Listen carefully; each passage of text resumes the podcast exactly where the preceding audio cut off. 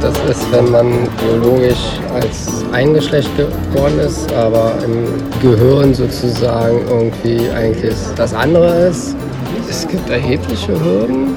Ich weiß, man kann nicht einfach so seinen Namen ändern. Man kann auch nicht einfach so sein, sein ja, Geschlecht anpassen lassen. Aber das ist eben auch, das ist auch irgendwie eine Art von, von, von, von, von staatlicher Vergewaltigung, wenn du zu einer Operation gezwungen wirst, weil es ja auch Transmenschen gibt, die ohne geschlechtsangleichende Operation oder nur mit einem Teil der Operationen glücklich sind. Und, und das ist eigentlich das Problem, oder? Dass wir so gerne unser einfaches Zwei-Schubladen-System haben und da alle zwanghaft reinpressen wollen, weil uns das mehr convenient vorkommt, wie die Menschen in ihrer Vielfalt einfach sich selbst sein lassen.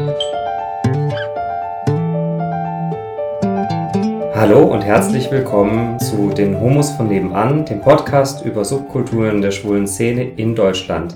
Herzlich willkommen zu unserer zehnten Folge. Aus München begrüßen euch wieder der Robert. Servus. Der Curtis. Hallo. Und ich, der Andi. Und seit zehn Folgen sage ich jedes Mal, wir haben uns wieder ein besonders schönes Thema ausgesucht. Und ich finde, dieses Mal haben wir auch wirklich ein besonders schönes Thema. Zwar geht es um das Thema Transsexualität. Ein sehr großes Thema, deswegen werden wir daraus bestimmt mehr als eine Folge machen. Aber da wir drei ja alle Cis-Männer sind, also uns äh, gefühlt in den biologischen Körper mit diesem Körper identifizieren können, sind wir eigentlich überhaupt nicht geeignet, um über dieses Thema zu sprechen. Und deswegen haben wir uns wieder einen Gast eingeladen, beziehungsweise wir wurden eingeladen in das Forum Queeres Archiv in München. Und zwar von der lieben Sabrina Berndt. Hallo Sabrina. Hallo. Hallo. Ich nenne dich ja immer Brini. Und unter dem Namen kennt man dich in München ja auch, weil du bist ja schon auch eine Person des öffentlichen Lebens. Magst du kurz ein, zwei Sätze über dich sagen? Ja, gerne. Also ich bin, soll ich Datum nennen? Wie alt ich Wenn bin? du magst. Äh, das äh, entscheidest du. Gut. Ähm, ich bin 1955 geboren, am 11. August, als ich sage es jetzt einfach Hans-Joachim Berndt und mein jetziger Name ist Sabrina Berndt und ich lebe seit äh, 1980 hier in München, bin also schon in der Szene sehr lang, auch als Mann und 1986 habe ich angefangen äh, mit der Umwandlung zur Frau. Ist das ähm, für dich, ähm, musst du dich überwinden, um deinen alten Namen zu sagen? Ja. Ja. Normalerweise tun wir das nicht. Ich habe es jetzt einfach gesagt. Aber normalerweise verschweigen wir den Namen, denn er ist auch von seit 1990 ist er geschützt vom Staat. Das heißt, der Staat hat äh, alles, was davor war, geblockt, so dass praktisch niemand auf unser voriges Leben zurückgreifen kann, ähm, damit wir nicht mit irgendwelchen Dingen belangt werden können, was vorher war, mit dem alten Namen. Hm. Ich habe jetzt vorhin, wo ich dich angekündigt habe, überlegt, ob ich dich explizit als Frau ankündigen soll, weil wir sind ja die Männer, da ist die Frau. Hätte ich dann Frau, Transfrau sagen sollen? Was wäre da der richtige Begriff? Der richtige Begriff ist Frau. Frau. Ja. Und was bedeutet, was ist der Unterschied zwischen Frau und Transfrau? Transfrau nennen wir uns in, der, in unseren Kreisen. Sprich, wenn wir untereinander sind, dann heißt es Transfrau oder Transe. Einfach. Ist ein blöder Name, ich weiß, aber es ist so. Aber der richtige Ansprechtitel ist Frau, auch offiziell vorm Gericht. Darf ich dir eine intime Frage stellen? Ja, gerne. Bist du schwul, lesbisch, bi und warst du das schon immer? Also ich war immer schon schwul, war stand schon seit meinem neunten Lebensjahr auf Männer und bin auch, ich stehe auch jetzt auf, noch immer auf Männer. Aha, das heißt, du bist jetzt hetero? Hetero. Einfach so. Okay. Aber das ist wieder so das Philosophische. Eigentlich warst du immer hetero. Nur der Körper war noch nicht da, wo er hin sollte. Nein. Wie, wie hast du das gemerkt, dass ähm, da für dich eine Veränderung passieren muss, damit du dich vollständig, ist wahrscheinlich auch das falsche Wort. Also Entschuldigung, dass ich das jetzt so ein bisschen unbeholfen mache, aber wie hast du das für dich festgestellt, gemerkt, dass eine Veränderung kommen muss? Ist das sowas wie ein Outing? Oder? Ein Outing, ähm, für mich selber musst du das mal erst einmal entscheiden. Man muss, sich, man muss sich bewusst werden, dass man eigentlich das ist, was man nicht sein sollte von Natur aus. So soll man es mal äh, sagen. Ganz einfach, Ähm, ich habe es gemerkt sehr früh, habe aber nicht gewusst, wie ich es anstellen soll. Zum ich wusste es nicht, weil es gab kein Internet zu meiner Zeit, es gab keine Broschüren, es gab keinen Ansprechpartner, es gab gar nichts. Und ähm, ich, ich, äh, ich sage es einfach mal so, äh, ich erkläre es immer so, wenn ich früher am Marienplatz entlang gegangen bin, die Neuhauser Straße hoch, dann bin ich ganz an der Seite entlang gegangen, damit mich ja keiner sieht, weil man hat es mir schwer angemerkt, dass ich eine absolute Tunte war. Wenn ich heute durch den Marienplatz gehe, gehe ich in der Mitte durch, weil ich weiß, ich bin jetzt das, was ich immer werden wollte und das ist genau mein Ding und das sage ich jetzt immer so als Vergleich, wenn mich jemand fragt. Gemerkt habe ich es, wie gesagt, sehr früh und äh, dann 1985 habe ich einen Psychologen äh, kennengelernt und er hat gesagt, du bist überhaupt kein Mann, du bist eher eine Frau. Und daraufhin hat er gesagt, ich habe jemanden, das ist die Frau Dr. Poland hier in München, rechts der ISA, die hat gerade angefangen und die ist Beraterin für Transsexuelle. Und äh, geh doch da mal hin und schau mal, was da zum Machen wäre oder was die dir sagt oder wie auch immer als dieser, dieser Psychologe zu dir gesagt hat, du bist eigentlich gar kein Mann, du bist viel eher eine Frau, was war das Gefühl von dir? War das dann, ja, du hast recht und ich hatte nur kein Wort dafür oder warst du eher skeptisch? Ich hatte noch nie gehört, was transsexuell ist. Hm. Das habe ich in meinem Leben damals noch nie kennengelernt. Und er hat diesen Namen aber auch mir nicht gesagt, sondern er hat nur gesagt, du bist eher eine Frau als wie ein Mann. Geh doch mal dahin, da gibt es eine Stelle für Transsexuelle. Er hat den Namen benutzt, mhm. ich nicht. Und daraufhin bin ich dann eben zu Frau Dr. Pollard gegangen und die hat sofort gesagt, ja, also bei dir ist wirklich, da braucht man gar nicht drüber reden, das ist dein Ding und ich werde dir helfen, äh, dass du diesen Lebensabschnitt oder besser gesagt diesen Weg einschlagen kannst. Mhm. Und das heißt, da war dann irgendwann diese Beratung von außen und bei dir dann auch die Erkenntnis, okay, dann wohl alles wahrscheinlich, weil ich eine Frau bin. Ja. Das heißt, da ist dann irgendwo so ein Groschen gefallen. Wie ging es dann weiter? Genau, und da, dann eben bin ich zur Frau Dr. Poland gegangen ja. und sie hat mir dann eben gezeigt oder gesagt, was ich zu machen habe, wie ich den Weg weiterschreiten kann und wie er mich da begleitet, also sie oder ein Psychologe.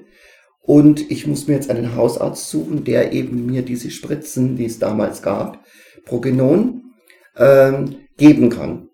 Das Weil, ist ein Hormon. Das sind die Hormone, ja, Progenon. Du erzählst das jetzt alles so, als wäre das an fünf aufeinanderfolgenden Tagen passiert. War wahrscheinlich nicht so. Nein, es war nicht. Prozess wahrscheinlich. Nein, das ist ganz klar. Am Anfang fängt man an. Also ich habe damals angefangen, äh, weil äh, am Anfang kannst du natürlich nicht den Körper dermaßen belasten. Also fängt man mit damals für mich, Diane 35, das ist eine Pille und die hat 35 Prozent, also den höchsten Anteil an Hormonen, an weiblichen Hormonen. Und das hast du als erstes bekommen. Dann fängt an, der Körper sich bisschen zu wehren. Man bekommt ein Kribbelgefühl, man bekommt äh, ein anderes Gefühl, was einen auf das der Körper eigentlich gar nicht will. In einem Moment lachst du, in dem nächsten Moment heulst du wie ein Schlosshund, weil der, die Psyche mhm. anfängt mhm. zu rebellieren, weil der Körper ist ja mit der Psyche verwandt, oder besser gesagt, Psyche und Körper ist ja eins, mhm. und somit fängt die Psyche an, dir Streiche zu spielen. Das ist bei jedem so. Das ist wirklich, wenn du anfängst und so nach einem Jahr legt sich das schön langsam. Würdest du sagen, das ist ein bisschen vergleichbar mit der Pubertät? Ja, in der Richtung, ja. Also dieses enorme Schwanken von hier nach hier oder hier nach hier, das ist also wirklich so, aber noch krasser, würde, mhm. würde ich sogar sagen. Ja, und dann, wenn das so hm, drei Monate danach, haben sie dann angefangen eben mit Spritzen. Und die habe ich jeden Monat bekommen. Mhm. Und auch die Pille verschrieben so mein Kettenstand ist, dass gerade so in so 80er und in den 90er Jahren so zwei oder drei verschiedene Gutachten vom Psychologen notwendig waren, bevor die Krankenkasse die Kosten übernommen hat und dass man erstmal auch äh, quasi als Frau oder als Mann leben musste, ohne diese Hormontherapie, was natürlich auch beruflich und sozial äh, zu massiven ähm, Zerwürfnissen geführt hat. Also so weiß es von einem Transmann aus Berlin. Ähm, ich weiß es nicht, ähm, das, ähm, wie das Zart hier einzuordnen ist. War es bei dir ähnlich oder genauso? Also wie ich äh, sechs, also 86 angefangen habe, ich habe vorher bei der Wach- und Schließgesellschaft gearbeitet als Mann und habe dann eben gesagt, ich lasse mich jetzt umwandeln zur Frau. Dann haben die gesagt, da haben sie ihre Papiere wieder schon, sie können gehen. Sofort. Mhm. So, und dann stand ich auf der Straße. Ich stand wirklich auf der Straße, wusste nicht wohin und gar nichts, weil ähm, mir hat auch keiner gesagt, was ich jetzt unternehmen muss. Das musste ich alles selber rausfinden. Wo muss ich hingehen? Erst einmal aufs Arbeitsamt. Ich kann euch eine Geschichte erzählen. Ich weiß nicht, ob es euch interessiert. Erzähl. Ähm, und zwar auf dem Arbeits... Du musst dich ja als Frau bewähren. Fangen wir mal so an. Also das heißt, du musst in Frauenkleidung schon gehen. Natürlich durch das, dass ich immer Travestie-Shows gemacht habe, habe ich natürlich mit Schminken keine Probleme gehabt. War ein bisschen immer übergeschminkt weil am Anfang macht man das einfach, damit man ja als Frau ausschaut. Aber man geht ja in das normale Leben und nicht auf die mhm. Bühne. Jetzt war ich natürlich dementsprechend immer aufgepolpert oder wie auch immer. So. Und ich saß dann auf dem Arbeitsamt und das war das alte Arbeitsamt hier in München in der Thalkirchner Straße. Und da war eben ein einziger Warteraum mit 30, 40 Leuten saßen da drin und dann die verschiedenen Türen A, B und so weiter und so fort. Und wenn dann äh, ich zum Beispiel aufgerufen worden bin, dann hat er die Tür aufgemacht. Herr Bernd, kommen Sie bitte rein. Und am Anfang stehst du natürlich auf, weil du willst ja Geld haben. Du bist echt etwas eingeschüchtert. Mhm. Also stehst du auf. Natürlich alle, aha, uh, toll, wunderbar. Also, natürlich gehst du dann dorthin, machst die Tür auf. Bitte, nächstes Mal sagen Sie einfach Frau Bern zu mir, bitte. Es war nie passiert. Es ist nie passiert in der ganzen Zeit, wo ich auf dem Arbeitsamt war. Ist nie passiert, dass der Mann einmal zu mir Frau gesagt hat, sondern ein Jahr lang hat er immer jedes Mal Herr Bernd gesagt. Er wollte nicht wahrscheinlich. Er wollte nicht. Ja. Es hat ihn nicht interessiert. So. Und so äh, bin ich dann ein Jahr praktisch, habe ich mich ja bewährt erstmal. Und dann musste ich zum Sozialamt gehen, weil ich hatte ja auch keine Wohnung und nichts. Und ähm, bin dann in eine Unterkunft gekommen, aber allein. Und du musst dich dreieinhalb Jahre bewähren.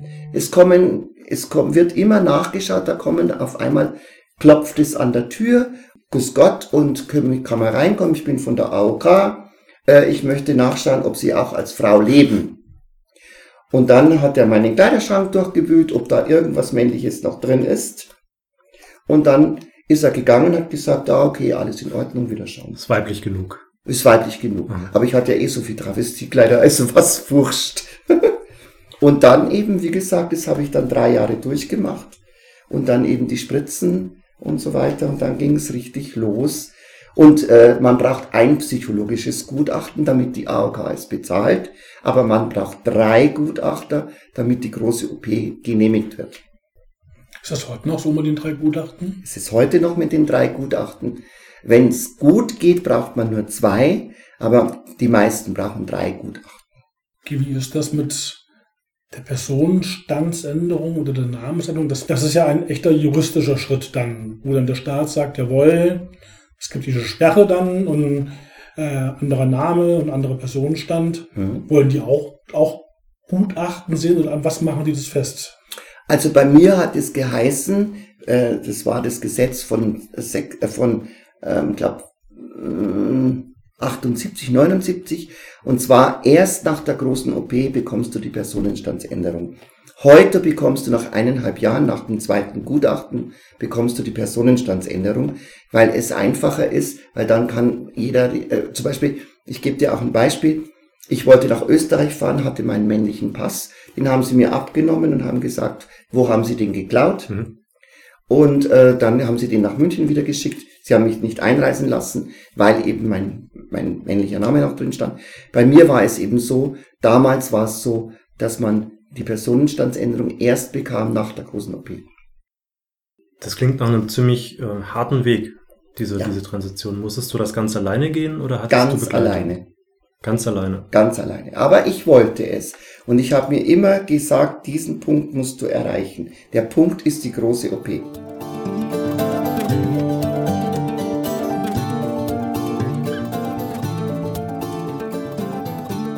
Ähm, bei der großen OP, ich meine, das klingt schon so groß. Mhm. Ja. Kam da Zweifel? Hast du da gezögert? Nie, kein einziges Mal. Eine Sekunde. Keine Sekunde. Es war für mich immer dieser Punkt.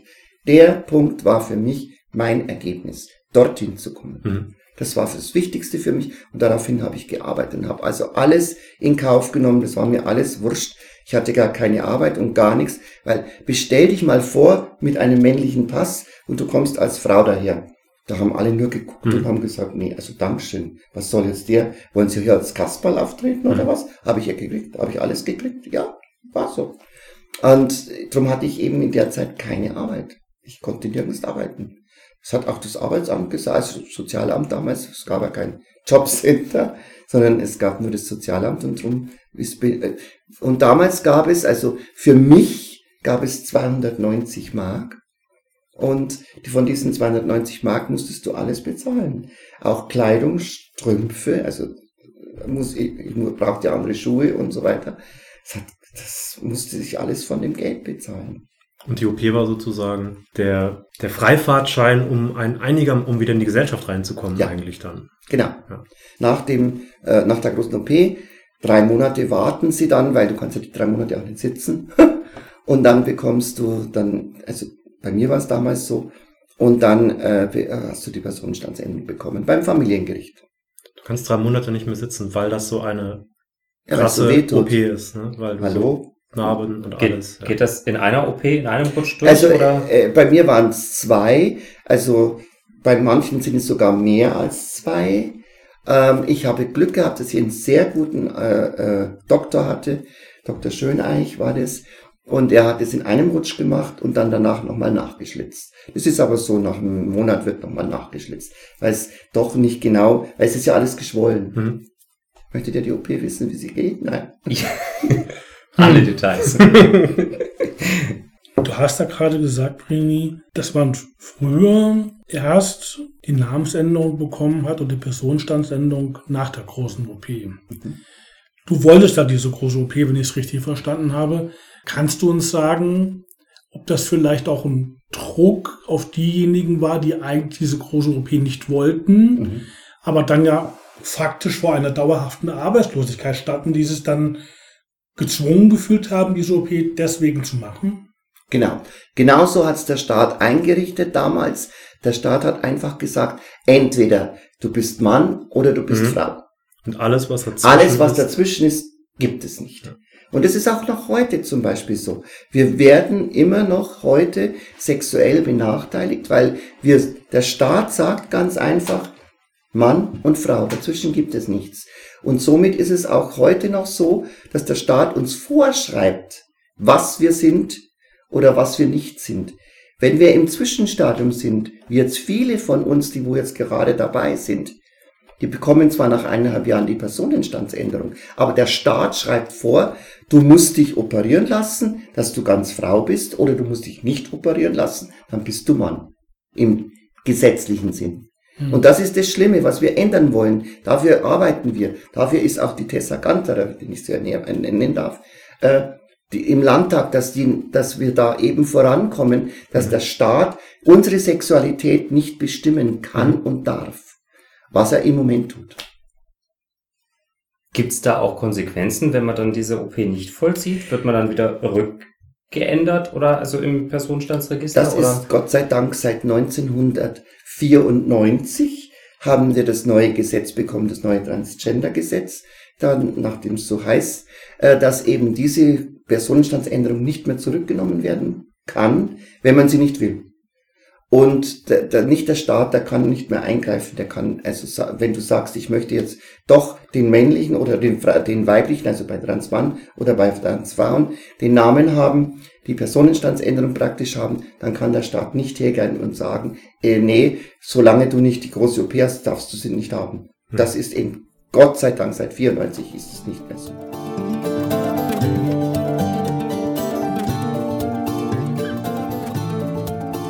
Wir haben jetzt ähm, relativ viel über Namensänderung und Personenstand äh, geredet.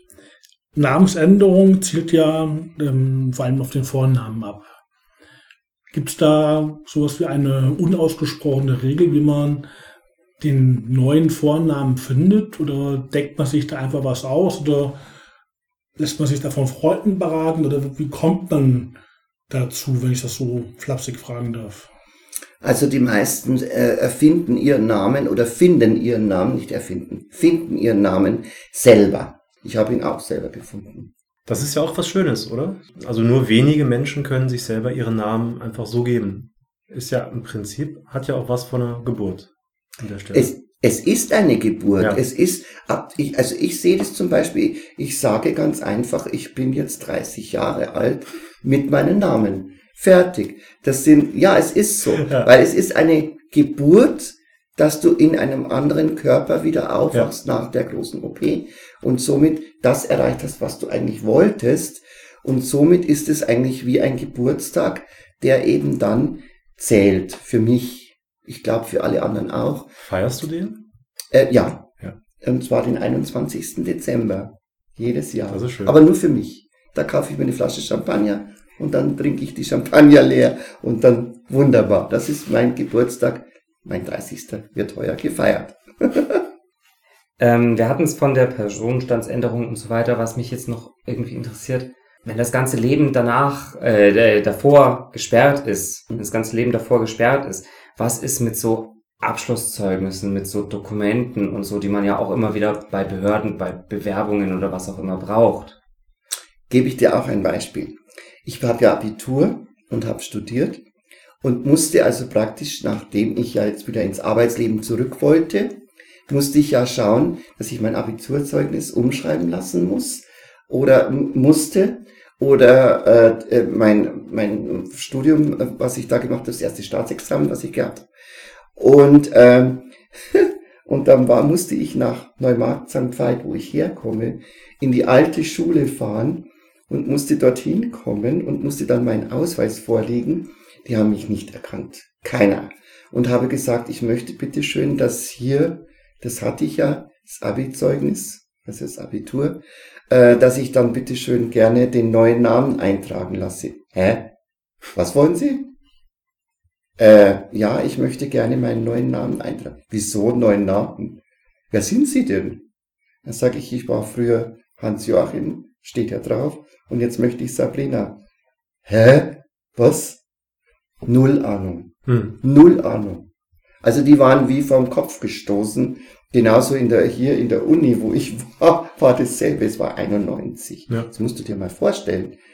War immer noch so, dass die alle von Tuten und Blasen keine Ahnung gehabt haben.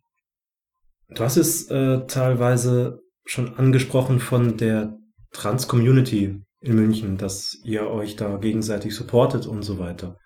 Wie stark, wie groß, wie lebendig ist das jetzt beispielsweise in München oder deutschlandweit? Hast du da so einen Einblick? Also den Einblick habe ich letztes Mal auf der Intertrans gehabt, die hier in München stattgefunden hat. Vor fünf Jahren war sie da. Und äh, die war weltweit. Wir waren im Café Regenbogen. Und ähm, ich muss sagen, München hat sich ein bisschen zurückgehalten in, in letzter Zeit, ist nicht mehr so viel los. Wo ich angefangen habe, da waren wir zu zehnt mhm. und es hat sich im Laufe der Zeit erhöht in ganz Deutschland, hat sich jetzt aber wieder etwas zurückgewandelt, weil viele eben ähm, das gescheut haben, dann eben mit dem Psychologen, mit dem ganzen Aufwand, mit, mit, mit. Äh, und darum muss ich ganz ehrlich sagen, sind viele gescheiterte Existenzen, wo die wieder zurückgegangen sind, die sich dann eben nicht mehr weitergemacht haben, sondern wieder normal äh, männliche Hormone genommen haben. Also im Moment ist es ein bisschen stagnierend in Deutschland, aber weltweit ist es besonders auf den Philippinen, besonders in Thailand ist es ganz, ganz gewaltig.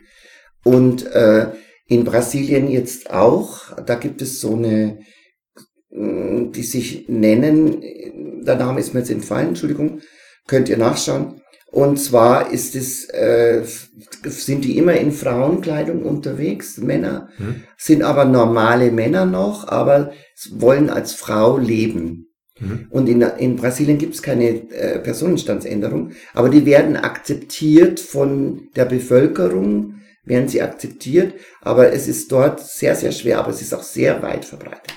Äh, du meinst, die werden akzeptiert als Frau von der Bevölkerung? Mhm. Weil ist doch eigentlich genauso, wie man es haben will. Ja, aber der Staat akzeptiert es nicht. Es mhm. gibt keine Personenstandsänderung. Ah, okay, verstehe. In Brasilien. Also keine Möglichkeit. Dazu. Keine Möglichkeit. Du kannst es nicht mhm. weiterbringen. Die müssen nach Casablanca gehen, nach London Aha. oder nach München Aha. oder wo auch immer hin oder Amerika, wo sie sich dann endgültig umwandeln mhm. lassen können, sprich die große OP haben. Aber ansonsten in Brasilien gibt es das nicht. Auch in Thailand gibt es zwar äh, eine, wo man sagen kann, aber die Personenstandsänderung wird noch nicht gemacht. Mhm. Die ist dann. Hm. Aber was ich schon schön finde, ist, also, oder es klingt jetzt so, äh, wenn es gesellschaftlicher voll akzeptiert wird, ähm, dann ist das ja eigentlich eine super Entspannung für die Menschen, die das betrifft. Ne? Dann sind sie auch nicht gezwungen, vielleicht so eine große invasive OP zu machen, sondern können einfach so sein, wie sie sind. Mhm. Ja, stimmt wirklich. Und das ist bei uns ja noch nicht so. Nein, nein, nein ist es in ganz Europa nicht so leider. Ganz Europa hinkt da hinten nach, in dem Sinn, dass man sagt, die Akzeptanz ist noch nicht da. Hm. Und wir sind ein fortschrittliches Land und wir sind wirklich fortschrittlich, aber trotzdem ist es immer noch, wenn du dich in Frankreich zum Beispiel, die Personenstandsänderung bekommst du nach einem Jahr jetzt schon in Frankreich. In England geht's auch ziemlich schnell, aber die Akzeptanz ist nicht da. Hm. Das ist echt was, das ich nicht verstehe. Ich habe ähm, auch in der schwulen Community rausgehört, mitbekommen, dass eben Menschen, die, die cis sind, nicht alle, logisch, aber ich habe einige Beispiele, können sich da so wenig reindenken, so wenig reinfühlen, dass da teilweise auch gar nicht so richtig geglaubt wird, dass die es ernst meinen. Hast du sowas ja. schon mal erlebt? Ja, habe ich auch schon erlebt. Ich, ich, ich nehme, nenne jetzt den Namen nicht, äh, die sich ja vor, letztes Jahr umgebracht hat. Ähm, und äh, die eben in der Community überhaupt nicht angenommen wurde. Also die haben alle gesagt, hey, was willst du eigentlich? Die war Lagerarbeiter und äh, auch in dem Lagerbetrieb mhm. ist sie permanent äh, gemobbt worden. Also äh, und dann hat sie aufgegeben, war schon fertig, war alles geregelt. Sie hatte den Job super mhm. und ja, dann hat sie damit nicht mehr leben können, dass sie nicht akzeptiert wird und hat sich vor einem Jahr umgebracht. Du bist ja Vorständin beim Forum Queeres München Archiv. Warum oder wie bist du dazu gekommen und warum machst du das? Also, ich muss zuerst einmal sagen, ich habe angefangen äh, 1900, nee, stopp, 2005 habe ich angefangen, in, äh, zur Rosa Liste zu gehen, habe dort äh, jetzt drei Stadtratskandidatinnen, also Wahlen zum Stadtrat, durchgemacht, immer als Kandidatin. Und äh, 2013 hat ein Stadtratskandidat, der mit mir äh, damals kandidiert hat, der hat gesagt, er ist da in einem Forum für Geschichte und ob ich nicht da dazugehen möchte, weil ich kann ja dazu was beitragen.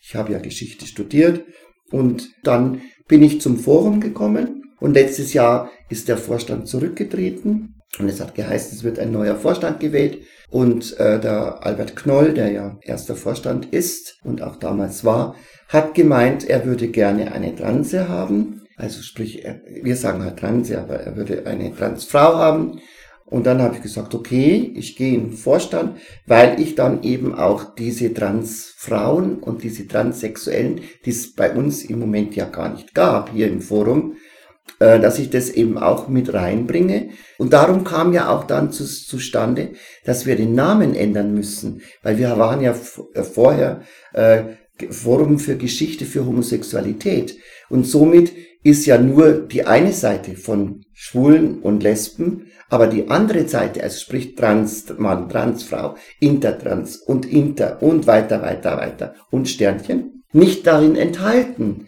Und somit habe ich dann die Diskussion angestoßen, dass wir den Namen ändern müssen. Und nach einer langen Sitzung haben wir dann eben jetzt diesen Namen gewählt, Queres Archiv München. Du hast also ähm, so ein bisschen einen geschichtlichen Überblick über ähm, den Werdegang gesellschaftlich oder auch vielleicht juristisch, was äh, Transsexualität angeht. Würdest du sagen, dass Deutschland auf einem guten Weg in dieser Sache ist? Oder was würdest du dir wünschen, wenn ein Politiker zu dir käme? Also die Akzeptanz ist Gott sei Dank vom Staat her seit 94, dass eben man nicht mehr die große OP braucht. Da sind wir schon mal einen Schritt weiter. Nur wie gesagt, ich habe es vorher schon gesagt, was wir jetzt noch im Angriff nehmen müssen, ist, dass wir die Sexualität oder sprich Mann, Frau uns nicht vorschreiben lassen, was wir sein wollen oder sind, sondern wir wollen einfach, dass der Staat sagt, es gibt auch dazwischen noch etwas. Und da sind wir auf einem gewissen Weg, wo der Staat schon mal angefangen hat, vielleicht ein bisschen nachzudenken, aber noch nicht ganz. Und heute würdest du sagen, es ist für, wenn jetzt jemand 30 ist und merkt, ich muss mich da verändern, würdest du sagen, ist besser? Ja, natürlich, heute ja. ist es wirklich besser. Erstens mal, wir haben zwei oder drei Anlaufstellen jetzt in München. Wir haben Viva, wir haben Transinter und so weiter. Wir haben also Leute, die jetzt wirklich im Sub zum Beispiel auch arbeiten und von der Stadt gefördert wird, also werden. Und wir haben eben im, äh, in rechts der Isar, in Großhadern haben wir Leute, die eben dort psychologische Unterstützung anbieten, weitergeben und so weiter. Da sind wir also wirklich auf einem guten Weg. Da sind wir echt froh darüber. Und wir haben die Anlaufstelle in der Stadt München auch. Hm. Wenn jetzt jemand zu dir kommen würde und hat die Idee, ich glaube, ich bin auch transsexuell, was würdest du dem Menschen raten, wie er mit sich umgehen soll oder welche sind meine nächsten Schritte? So.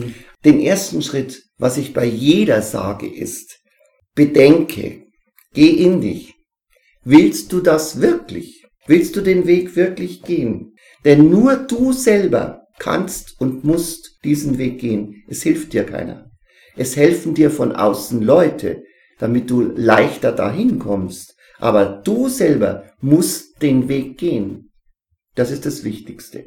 Das zweite ist dann, was ich immer sage, wir haben diese Anlaufstellen, hier kannst du hingehen, hier kannst du dich beraten lassen, hier kannst du machen. Ich kann dich gerne unterstützen, begleiten, aber den Weg allein musst du gehen. Das ist das Wichtigste. Und das sage ich jedem. Ja, das finde ich doch ein sehr schönes Schlusswort.